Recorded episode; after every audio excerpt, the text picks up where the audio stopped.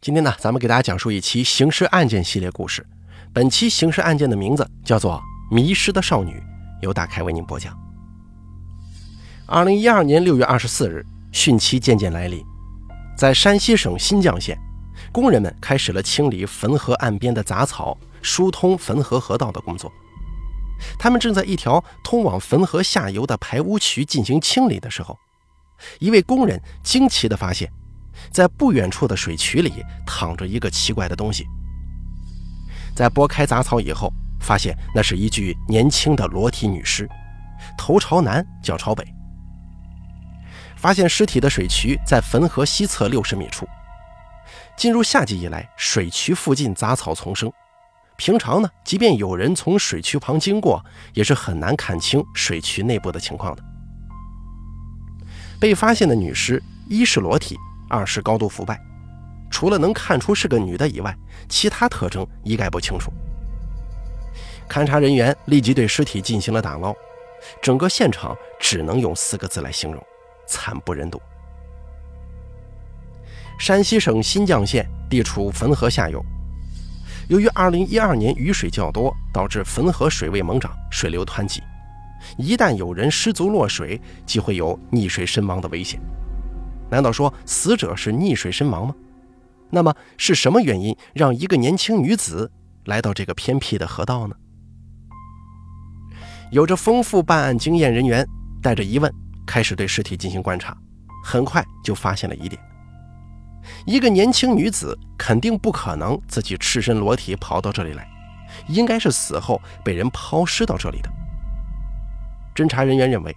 这是一起手段十分凶残的凶杀案件。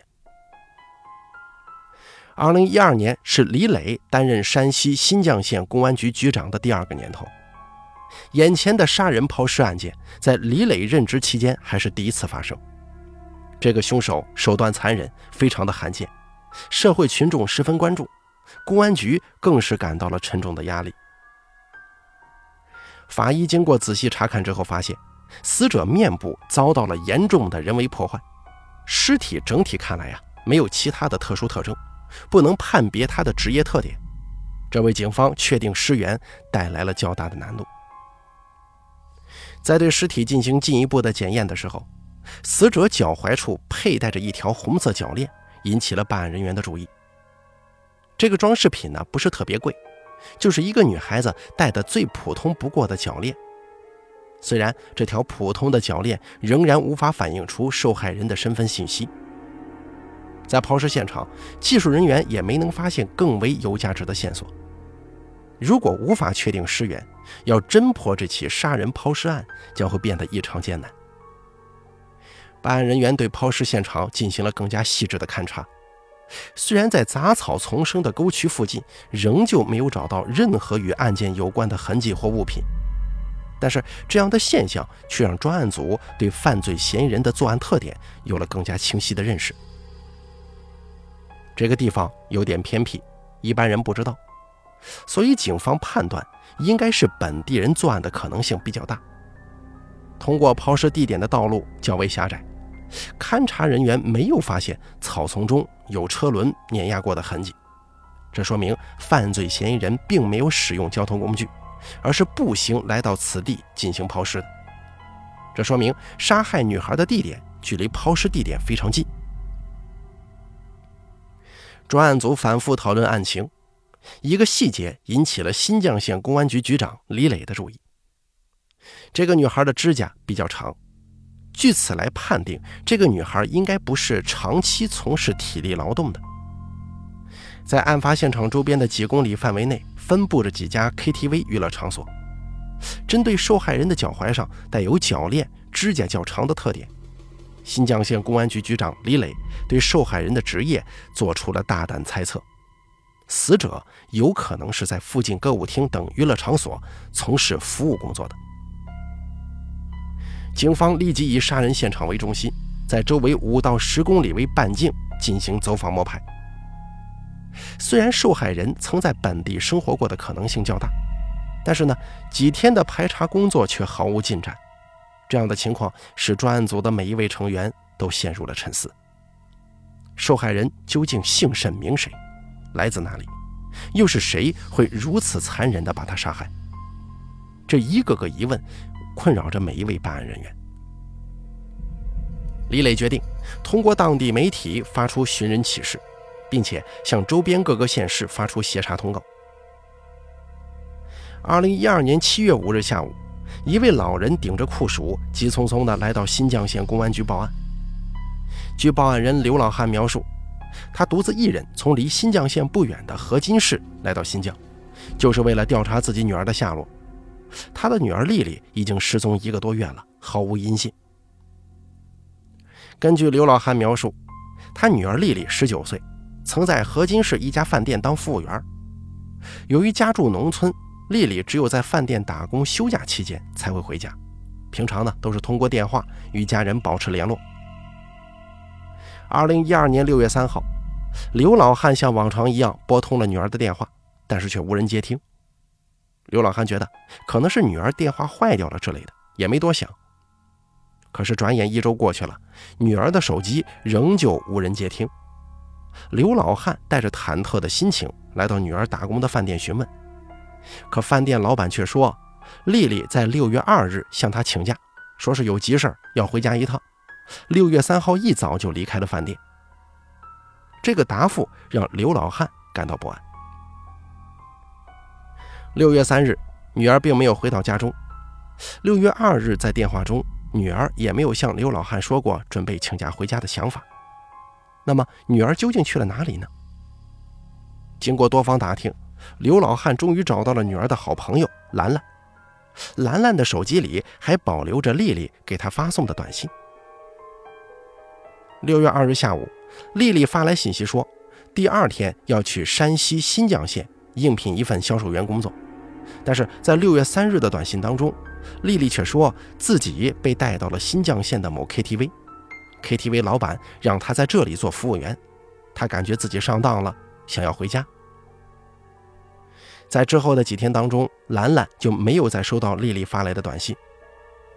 刘老汉立即来到女儿短信中所提到的这家 KTV，询问女儿下落，可 KTV 的老板却说，丽丽由于不愿意在 KTV 上班，已经于六月三日下午离开了。根据刘老汉的描述，办案人员顿时觉得丽丽的失踪很有可能跟2012年6月24日汾河附近发现的无名女尸有关。当天，办案人员让刘老汉对无名女尸进行辨认，刘老汉感觉有点像。为了确认受害人是否是刘老汉的女儿丽丽，办案人员立即进行了 DNA 比对。DNA 的检测结果表明。二零一二年六月二十四日出现在汾河下游附近的无名女尸，正是刘老汉年仅十九岁的女儿丽丽。突然降临的噩耗让刘老汉很难承受。在受害人丽丽发给好友兰兰的短信当中，提到了自己被骗到了新绛县一家 KTV 做服务员，这正巧符合了新绛县公安局局长李磊最初的判断。事不宜迟，李磊决定立即对这家 KTV 进行调查。据 KTV 老板供述，杀害丽丽的凶手并不是他，而是曾经在 KTV 当服务员的曾某和康某。作案之后，两个人匆忙离开了 KTV。由于得知新绛警方正在对丽丽被害案进行调查，并且掌握了大量证据，犯罪嫌疑人康某主动来到新绛公安局投案自首。康某说，曾某曾来找过他，还劝他一起跑，但是被他拒绝了。康某回到家以后，跟他爸爸说明了事情的经过，在他父亲的劝说之下，来到公安局自首。据犯罪嫌疑人康某供述，犯罪嫌疑人曾某已经连夜逃往北京。山西省新绛县公安局局长李磊决定亲自带队前往北京，对犯罪嫌疑人曾某实施抓捕。抵达北京后，新绛警方立即与北京市公安局刑侦总队取得联络。共同对犯罪嫌疑人曾某的行踪展开调查。虽然已经掌握了大量线索，但是调查工作仍然有较大难度。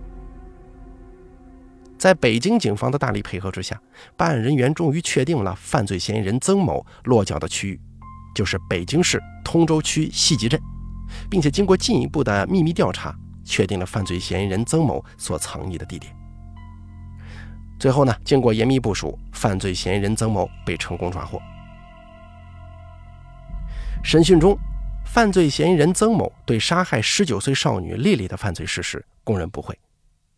据曾某供述，二零一二年六月三号，丽丽从山西省河津市来到新绛县以后，他跟丽丽还是第一次见面。那么，究竟是怎样的原因让他如此残忍地把丽丽杀害呢？在二零一二年年初的时候，丽丽经家人介绍来到山西省河津市的一家饭店当服务员。这饭店的工资虽然不高，但是饭店离家只有十几公里的路程，丽丽的父亲对于这份工作还是比较放心的。除了河津，丽丽没有去过更远的地方。工作之余，丽丽经常到饭店附近的网吧上网。一次偶然的机会，丽丽在网上聊天的时候认识了山西省新绛县的曾某。在一次网上聊天中，丽丽对曾某说：“饭店的工作枯燥无味，挣钱又少，他想找一份挣钱较多又有发展前途的工作。”这个消息使正在 KTV 打工的曾某看到了一条发财的路子。原来啊，曾某所在的这家 KTV 刚刚开业不久，急需一些年轻女性来做酒水推销员。KTV 老板宣布。如果有谁能够介绍一些年轻女孩来做酒水推销员的工作，将会从收益当中抽出一部分作为奖金发给介绍人。由于担心丽丽不愿意从事酒水推销员的工作，曾某就谎称自己的朋友开了一家化妆品店，正在招聘化妆品销售员，并且答应能够给她丰厚的待遇，一个月能赚三千块钱呢。听了曾某的介绍之后啊，丽丽心动了，说她愿意。二零一二年六月三日，丽丽向饭店老板请假，说是要回家一趟。怀着对新工作的美好期望，一大早就坐车来到新绛县，见到了能够给她介绍工作的网友曾某。六月三号下午，曾某就把丽丽带到了自己工作的 KTV。KTV 里灯红酒绿，使年仅十九岁并且第一次离开家乡的丽丽感到极度不安。她此刻才明白自己上当了。并且向曾某提出了想要立刻回家的想法。在 KTV 里，曾某一直跟丽丽说着好话，劝她接受这份工作，但丽丽一直说不愿意。曾某为了避免在 KTV 里发生争执，就叫上了同事康某，把丽丽带到了离 KTV 不远的汾河河畔附近，企图以暴力威胁的方式让丽丽接受这份酒水推销员的工作。出人意料的是。几句劝说下来，丽丽仍旧不从，曾某就开始对丽丽大打出手。丽丽惨遭毒打之后，大喊救命，恼羞成怒的曾某把丽丽给杀了。看到丽丽已经死亡，不知所措的曾某跟康某匆忙返回 KTV，把丽丽死亡的消息告诉了老板。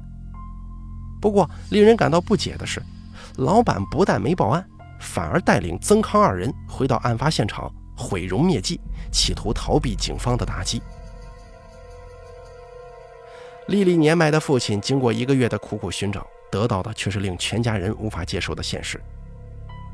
KTV 老板曾是一名出租车司机，这家 KTV 几乎花光了他多年的积蓄。面对这样的结局，他心中留下的只有悔恨。虽然三名犯罪嫌疑人已经落入法网。但是，负责此案侦办的山西省新绛县公安局的每一位民警心中都感到无比沉重。网络跟现实是完全不同的两个世界，天上不会掉下来馅饼。如果当时受害人能够理性的对待网络，能够加以分析和鉴别的话，相信不会有这种悲剧发生。随着互联网的日益普及，如何正确的鉴别网络信息，保护自身安全，是成为每一个人值得去思考的问题了。好了，咱们本期刑事案件就做到这儿了，感谢您的收听，咱们下期节目再见。